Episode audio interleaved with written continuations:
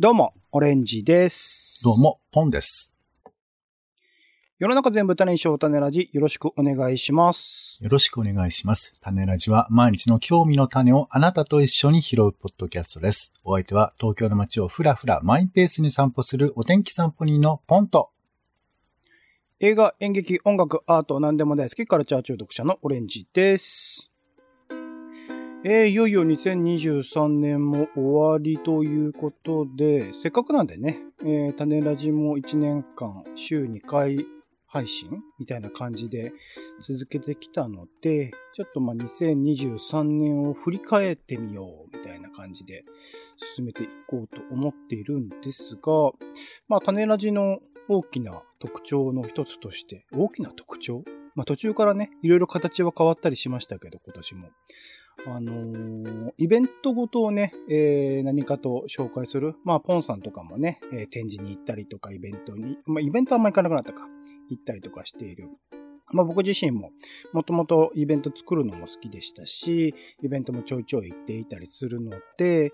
せっかくだったらまあね、2023年に行ったイベントの中で印象に残ったものみたいなものをちょっと今回は話してみたいな、なんてことを思っているんですが、これ、種ラジ大賞って言っていいんですか？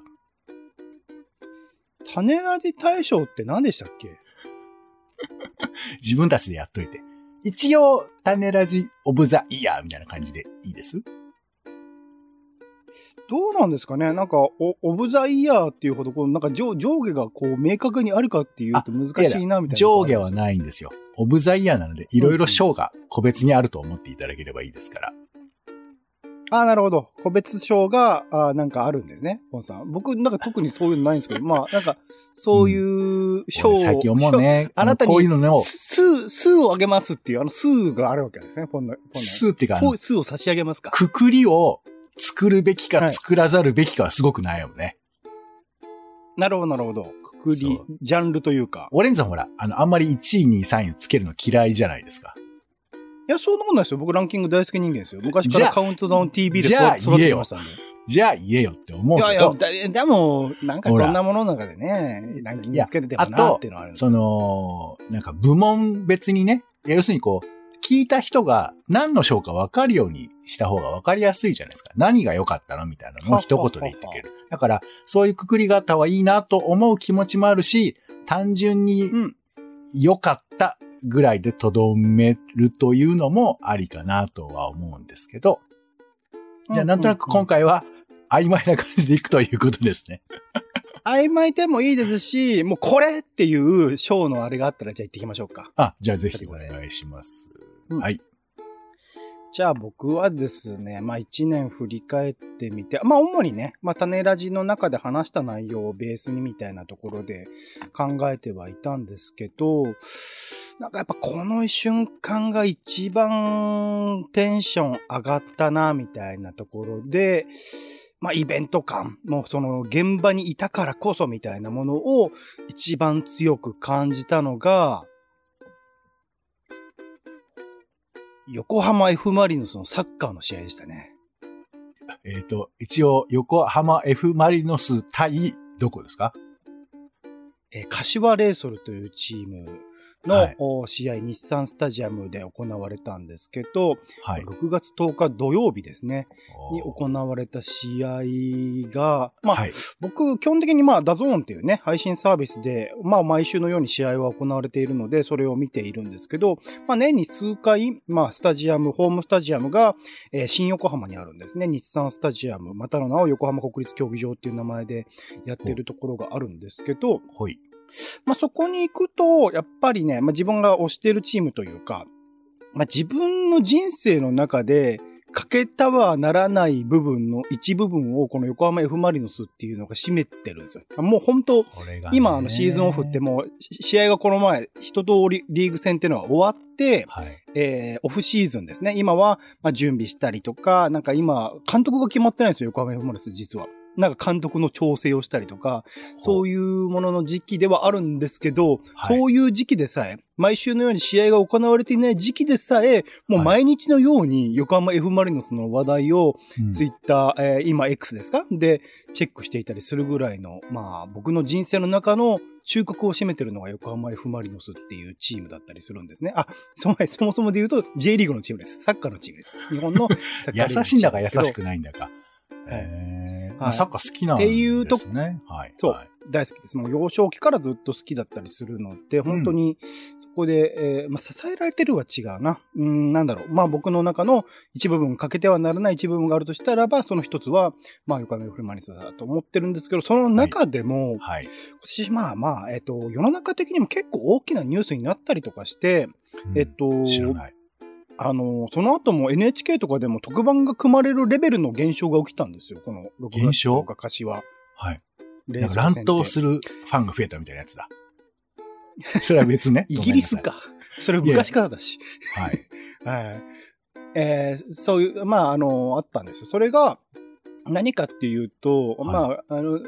この日、まあ実はあの、ウエストランドが来たりしたんですけどね。あの、M1 グランプリに王者に輝いた後のウエストランドが会場に来たりした、みたいな話は、まあ、あの、種ラジの中でもちょっと話はしたりして、あと、桃色クローバー Z の高城レニスさんも来てましたね。いいよ、本題、本題。最近、最近、はい最近高城さんも話題になりましたけど、話題になった二組が、まさかその当日に来ていたっていう奇跡も含めて、余なんかこの6談はいいよ。月10日ってすげえ日だなと思うんですけど、はい。この日にですね、あの、まあ、終盤まで負けてたんですよ。ほぼほぼ。えマリノスがね。あのーはい。はいえーサッカーというのは前半45分プラスロスタイム、後半45そこはいいんじゃない？分プラスロスタイム。だいたい90分間ある。大事なのここは大事なの。はい90分間あって、はい。で、えっと、73分の時点、え残り17分ですよね、試合が大詰めね17分の時点では、はい。2対3で負けてたんです。マリノス負けてた。はい。マリノスが負けていた試合だったんですけど、うんここで途中出場で、えー宮市亮という選手。この選手は昔から日本代表にも選ばれてたりとか、若くしてアーセナルというイングランドのトップリーグのチームで、えートップイン、イングランドリーグのトップチームで、えーまあ、出てたりもしたり、した選手なんですけど、ずーっと断ることに怪我をし続けてきた選手なんですね。はい長期期間、え怪我で、あの休まなきゃいけなかったこの話で終わりそうをずーっとずーっと積み重ねてきた選手なんですよ。はい。そういう選手がはい途中出場で出てきて、まあこ、この時も、あの、その昨年の時点で、えっと、はい。日本代表の試合に出て、久々に選ばれたんです。で、日本代表の試合に出て、そこで怪我をしてしまって長期離脱をしていて、復帰して間もない時期っていう、このタイミングで途中出場で出てきて2対3で負けている時点。で、そこからはい出てきた宮市が、えー途中87分ですね。の時点で、えーご自分のドリブル突破によって、向こうのファールを得て、で、ファールの後のつ敵ディフェンターの遅延行為によって、その選手が退場になったんですよ。あその時点で、おーはい11人対10人になったんです。マリノスが11人、えー、柏レイソルが10人になったっていう展開もあり、はい。はい。これ87分です。で、その後、えーえーき93分。これもうロスタイムっていう、本来は、そまあ、その時点で90分以降は、はい一応ロスタイム何分って設定はされるんですけど、はい。あの、いつ終わってもおかしくないです。審判のジャッジによって、その終わらせる時間は決まってくるみたいな感じなんだけれども、はい。えーまあそういうファウルもあったりしたので、ロスタイム長めに取られていたと。で、93分に宮市自身が、えーしえー仕掛けていって、その、す何回もこう、うん仕掛けていった流れから、そう1点返したんですよ。水沼っていう右ウィングの選手から、えーロペスというエースストライカーが点を決めて、同点3対2になりました。93分です。やった。その後に、うん。97分ですよ。もう終わってるね、ほとんどね。えはい。ーはい。ほぼほぼもう終わっても、いつ終わってもおかしくないタイミングで、はい。こう、マルコス・ジュニオールって今もうマリノスにはいない選手になってしまったんですけど、その選手からの流れで、はい。えー、なんと最後に宮市が点を決めるという展開が起きたんあですよ。あ、満身創痍、怪我の宮市が。はい。97分ずっと怪我をし続けて、ようやく開けてきた宮市が、しかも、もう綺麗に決まるシュートとかではなくって、うん敵の選手に当たりながら、ボールの位置、あの、方向性が変わって、コロコロコロってこう、ゴールに吸い込まれていくみたいな瞬間。ねじ込みみたいな感じなのかな？もう気合でどうにか入れたみたいな感じか。その瞬間のはい。会場のうわーっていう盛り上がりが、ものすごかったんですよ。その時。もうギリギリの大逆転ってことですもんね。俺、その前のシーズンの優勝の決まった試合とか行ってるんですけど、多分はいそれ以上だったと思います。そこにオレンジさんがいたのね？行ったんですよね。なるほど2回しか行かない、こう、マリノスファンの風上にを受けない、こう、幽霊部員みたいなやつが、はい。たまたまいた試合で、まあ、ウエストランドがね、いたんでね、ウエストランドの奇跡の可能性はなくはそれをないんですけど。見に行ったみたいになってるから。はい。はいへーそういう偶然見てたってことだね。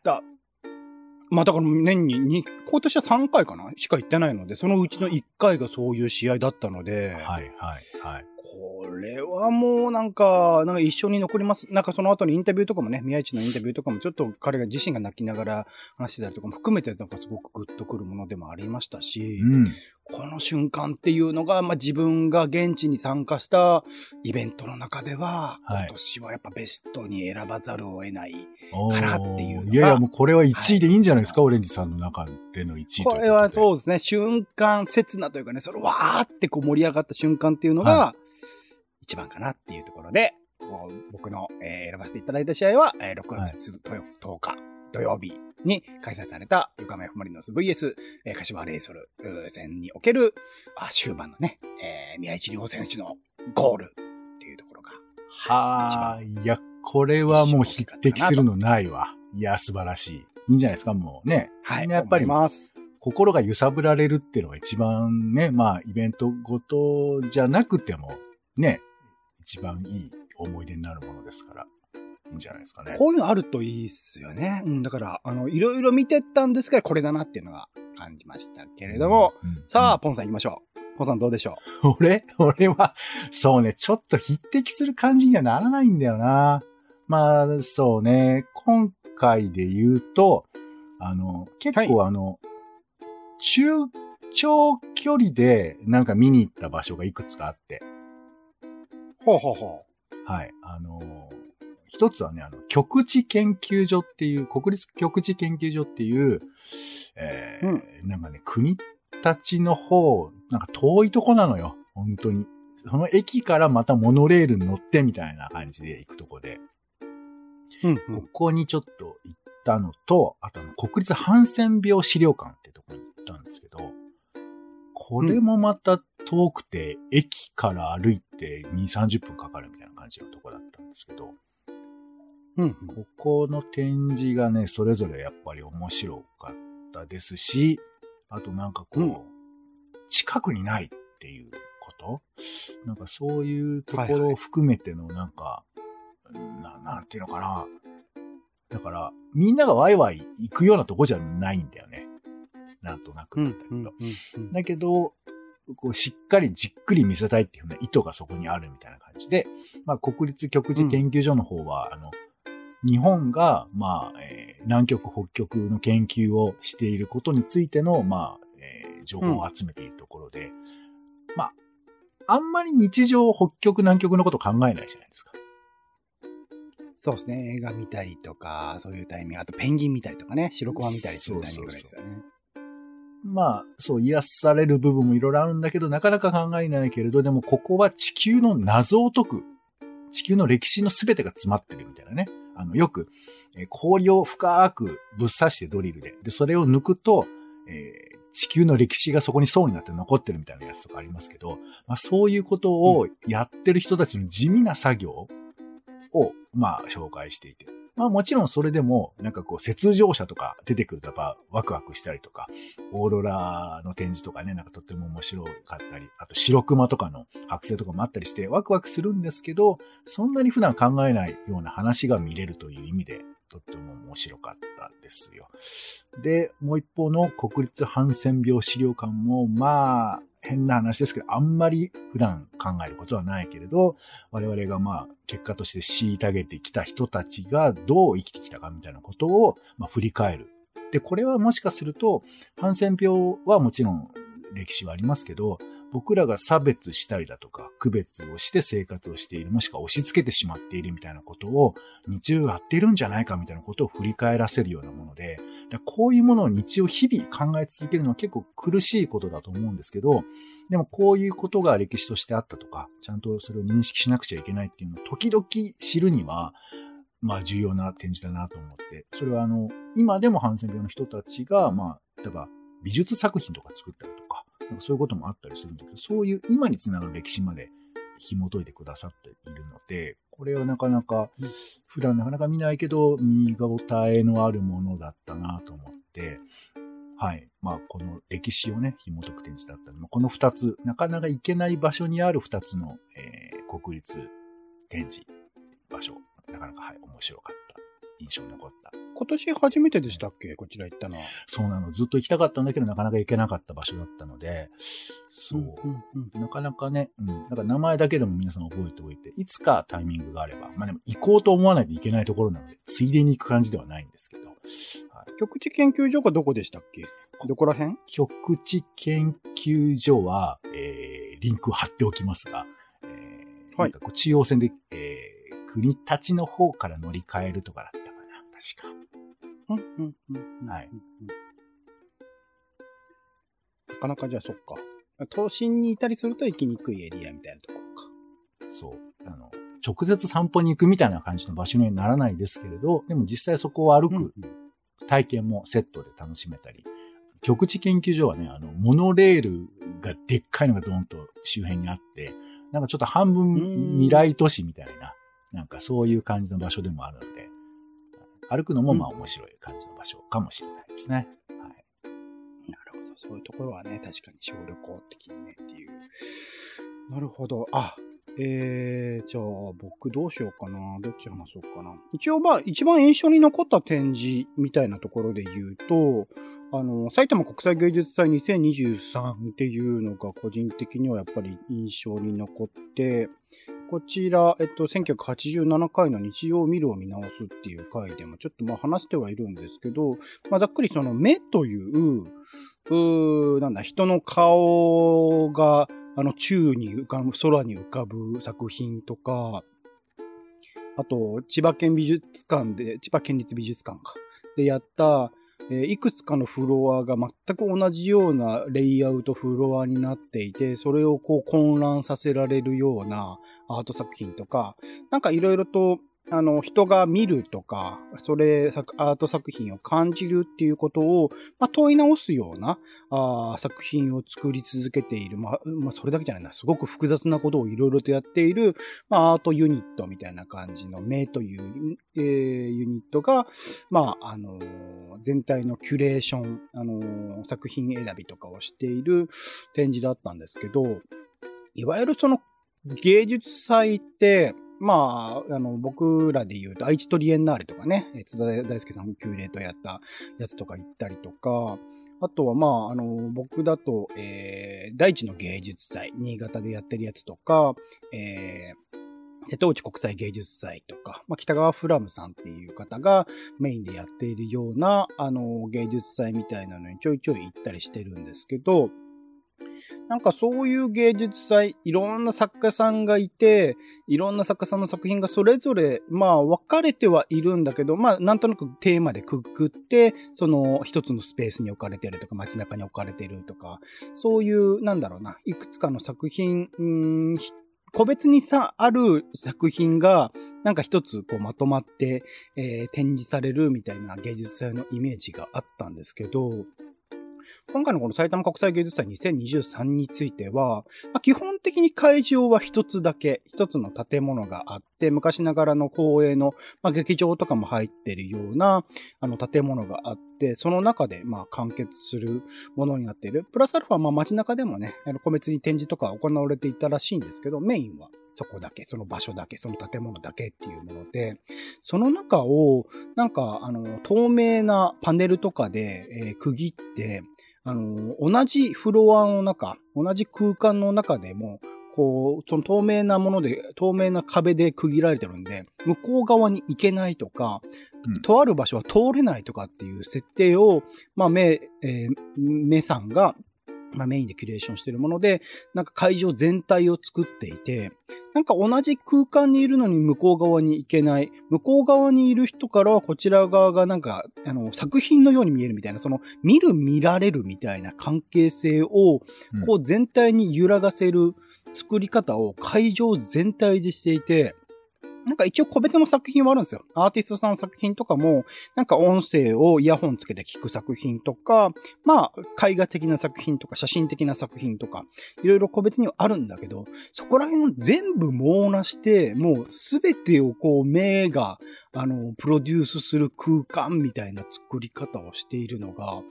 結構新鮮、まあどちらもあるんです。あの、良いなと思う面も、どうなのかなと思う面もあったりするんです。一つ一つの作家さんの作品を、果たしてこの埼玉国際芸術祭っていうところに初めて見に来たしかも、まあ、ネット上の口コミとかを参考にして見に来たような人たちが、その個別の作品をその一つ一つ作品としてちゃんと楽しむかっていう疑問はあったりするんで、なんかもしかしたらこれは、うん、出展した、参加した作家さんにとってはマイナスの面もあるんではないかなと思うところはあるんですけど、それを凌駕して、なんか全体のその、会場の構成の作り方とか見せ方とか、どれが作品でどれが作品じゃないかみたいなものを、境界をいろいろと揺らがせるみたいな作り方っていうものが、ちょっとあまりに、あのない経験。あ、これは面白いなと思わされるような。普通に、あのなんだろう。会場内で清掃しているおばちゃんとかも、あの作品だったりするんですよ。スケーパーって言って、その運営側が用意している人が、会場内とか、会場外も含めて埼玉、えっ、ー、と、大宮か、大宮駅周辺とかにもいたりしたらしいんです。向こう側が演出して用意している人。まあ、こういう設定で動いてくださいとか、こういう設定でここにいてくださいとかって言われてる人たち、スケーパーと呼ばれてるもの、スケープアーですね。あの、まあ、景色になっているような人々っていうのがいたらしいんで、なんかそういうものも含めて、どれが作品でどれが作品じゃないのかみたいなことを考える。そもそもアートとは何かっていうことまで考えさせるという意味で、まあ、僕はあらゆる作品においてアートとは何かっていうものを考えた上で作品っていうのを作らなきゃいけないなと思ってる人間なんで、その意味ではそこら辺すらも揺らがせる、一般観客ですらも作品なのかもしれないと思わせるようなところっていう、その作り方に痛くこう感銘を受けたところはあったりしたので、今年やっぱり、えーその、まあ、展示とかね、いろいろと見てきましたけど、の中で選ぶとしたら、そこの根底を揺らがせるような、まあ、埼玉国際芸術祭2023における目の試みっていうのが、なんか一番強く印象に残ったかなっていうふうに思いました。うん。うん。展示についてはそんな感じで。ポンさんはどうですか？イベントは何かしら参加したのとかなかったんですかね？今年は。結構昔はね、参加してたりしましたけど。なんかアクティブな感じはなくて、今ちょっと一個思い出したのは、えー、うん、なんかあの、盆踊り大会に、はいはい。なんか、行った記憶がありますね。夏ですけど。で、うんうん、あの、まあ、太鼓のパフォーマンスみたいなのがあって、で、これで、はい、様々な J-POP を太鼓だけで再現するっていうのを聞きまして。はあはあ。で、はいはいはいはい、一番記憶残ってるのは、ウルトラソウルっていうのを ずっと太鼓でやるんだけど、はい、もう最後に、ウルトラソウル、ヘーイっていうのを全会場の人たちが叫ぶっていう、あの、なんて、刹那ですよね。別にファンとか何にもないよ。ただただ盆ごとに盛り上がりたいだけ、太鼓盛り上がりたいだけで、みんなが、そうイェーイって盛り上がるっていう、あれに参加できたのは、面白かったですね。うん。そうか、こういう、今進化してんだなと思って。はい。進化してるのもそうだし、多分、盆踊り自体も今年久々だったんじゃないですか？そうね。だから、あのー、やっぱり、5類に分けられたというところら辺からの変化っていうのは、当たり前すぎて気づいてないかもしれないけど、やっぱり大きくて、だからね、2023、うんうん、24にかけての、あの、実家に帰る、帰省する人も多分、よりまた増えるでしょうし、来年は全然またね、うんうん、当たり前の当たり前だから、また変わっていくような感じもしますけどね。うん。なんかそういう意味で言うと僕も、えっと、隅田川花火大会の話とか1974回でしてたりしましたし、あとは1980回ではサマーソニックっていうね、フェスに参加した話とかしましたけど、ここら辺の、まあ、花火大会とか、えっと、音楽フェスを大規模にやるとかっていうのも、多分2023年が久々の話ではあったので、振り返ってみるとそこら辺の記憶が強く残ってる人も結構、結構いたりするんじゃないかなと思いますね。なんか僕も花火大会とか結構印象に残ったな。なんかみんなところどころで自由に見ている。でもみんな一方向を見ているみたいな景色は、僕の今年の、あのーそういう時間、印象に残った時間の一つだったりするかなと思ったりもしましたかね。コロナの影響個人的にはそのあ、どうぞ。うん。あ、どうぞどうぞ、コロナの影響。コロナの影響かどうかわかりませんけど、あの、私あの、よく行く映画館で突然舞台挨拶が始まることがあって。はいはいはいはい。で、今年はあの、えっ、と、遠いところっていう映画、沖縄が舞台の映画なんですけど、これ見た後に突然、あの、監督とプロデューサーみたいな人が出てきてトークするっていうのを見て詳しまして、うん。これは、まあ、時々あるんで、へえと思ったぐらいだけど、でも、なんか面白かったですね。あ、こういうことがまた、基本的に、突あの、ポンさんが調べていかないだけで、あの、突然じゃなくて多分準備されてんだと思いますけどね、そういうのは。うん、まあ、そこはいいのよ。俺が突然と思ってるだけでいいんだけど、ただ、突然のね、あはいはい、フィールドビュー。うん。違うか。もともと大阪からとかなんか言っておっしゃってましたけど、まあ、とにかくう、んそういうふうに、えっ、と、何？じゃあ入れられるか入れましょうか？みたいな、なんかそういうふうなイベントもまた増えていったりとか、突発がなんかだんだんこう日常の中に戻ってくるみたいなこともあるのかなってちょっと感じますよね。はい。個人的にはまあ、その他にも自分自身でね、新しくイベント作って読む旅っていう企画をやったみたいな話もあって、1978回と1984回かな、やってたりするので、よかったら、あの、聞いてみてもらえる。またね、あのー来年以降、2024年以降も新しいイベントも作っていきたいな、なんてことは思っていらいたりするので、まあそこら辺の話もね、えーまたできたらいいなと思いますし、意識的にまたね、イベントの話はちょいちょい、まあ体験の話なので、あのーちゃんと残していきたいなと思っていたりします。はい。種ラジはツイキャスでライブ配信しているほか、Spotify や Apple Podcast などで週2回配信中です。お好きなサービスでの登録やフォローをお願いします。更新情報は Twitter でお知らせしています。また、番組の感想やあなたが気になっている種の話もお待ちしております。公式サイト種ラジ .com のお便りフォームからお送りください。Twitter でハッシュタグ種ラジ、ハッシュタグカタカナで種ラジで投稿いただくのも大歓迎です。ということでお時間です。お相手はカルチャー中毒者のオレンジとお天気散歩にのポンでした。種ラジ、また。また。